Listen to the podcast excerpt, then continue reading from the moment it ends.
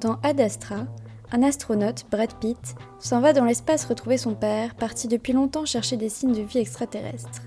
Une envolée lyrique guidée par la voix intérieure de ce fils tourmenté par une vie sentimentale en déshérence, abandonné par son père tant admiré et en mal d'amour pour sa femme. L'histoire privilégie ainsi l'introspection sur l'action, plutôt que de sonder l'univers, on se retrouve à sonder l'âme humaine, ses fêlures intimes, ses ruptures mais aussi ses forces et sa sagesse. Au fur et à mesure que l'espace se dilate, le héros découvre ses vérités, la vérité. Nous serions seuls dans l'univers et la mission de son père, supérieure au lien filial, est vouée à l'échec. Loin de la folie des grandeurs muskiennes, ce voyage intérieur porte un véritable enseignement sur cette frustration que l'on peut ressentir lorsque toutes nos croyances s'effondrent, et comment on en sort grandi, tel un adolescent qui entame sa mue. Peut-être qu'il faut aller plus haut qu'on oserait l'imaginer, et se brûler les ailes pour apprendre de ses erreurs. Weekly Chair vous présente ainsi les bonnes mais aussi les mauvaises habitudes dont vous devrez vous défaire pour mieux préparer demain. Bonne Weekly Chair et bon week-end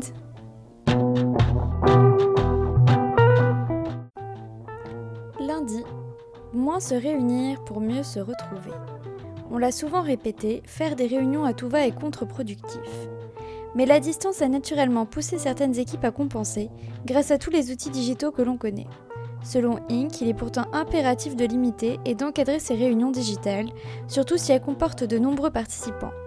Pas convaincu? Selon une étude de la Virginia Tech, participer à une réunion en groupe élargie pourrait mener à une baisse temporaire du QI chez les protagonistes.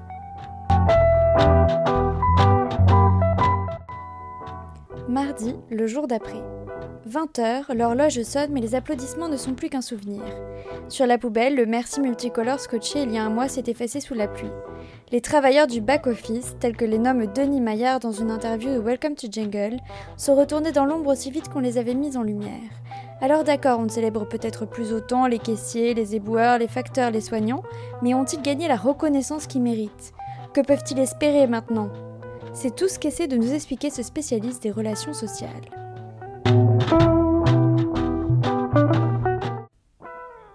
Mercredi, travail 2.0. Télétravailler à temps plein, c'est possible, et c'est même le quotidien des employés de Walding, marque de chaussures éco-responsables fondée en 2015.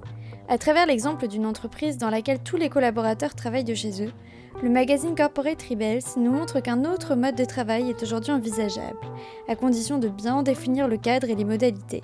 Une fois les écueils du télétravail écartés, les travailleurs 2.0 pourront ainsi bénéficier de davantage d'autonomie, de flexibilité et d'un véritable équilibre vie pro-perso.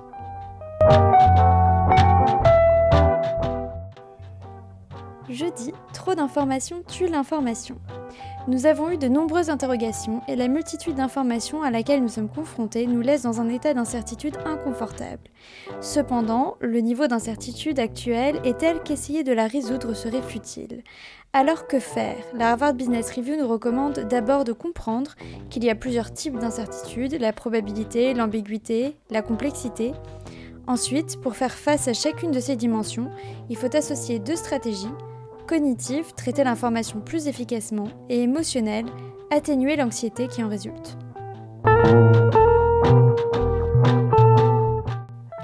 Vendredi, les 10 commandements du management. La crise sanitaire du Covid-19 a modifié la façon de travailler des salariés ainsi que leurs attentes. Madines nous prodigue quelques conseils pour adapter son management à ses nouveaux besoins. Le chantier primordial est de redonner du sens aux collaborateurs. Certains ont ainsi revu leurs priorités pendant le confinement et les managers vont devoir composer avec. Ils devront donc retravailler leur marque employeur, notamment grâce à une communication accrue qui implique directement les collaborateurs et à une plus forte solidarité entre tous les acteurs de la chaîne de valeur. Vous venez d'écouter Weekly HR, la newsletter qui revient sur une semaine 100% RH tous les vendredis à 8h.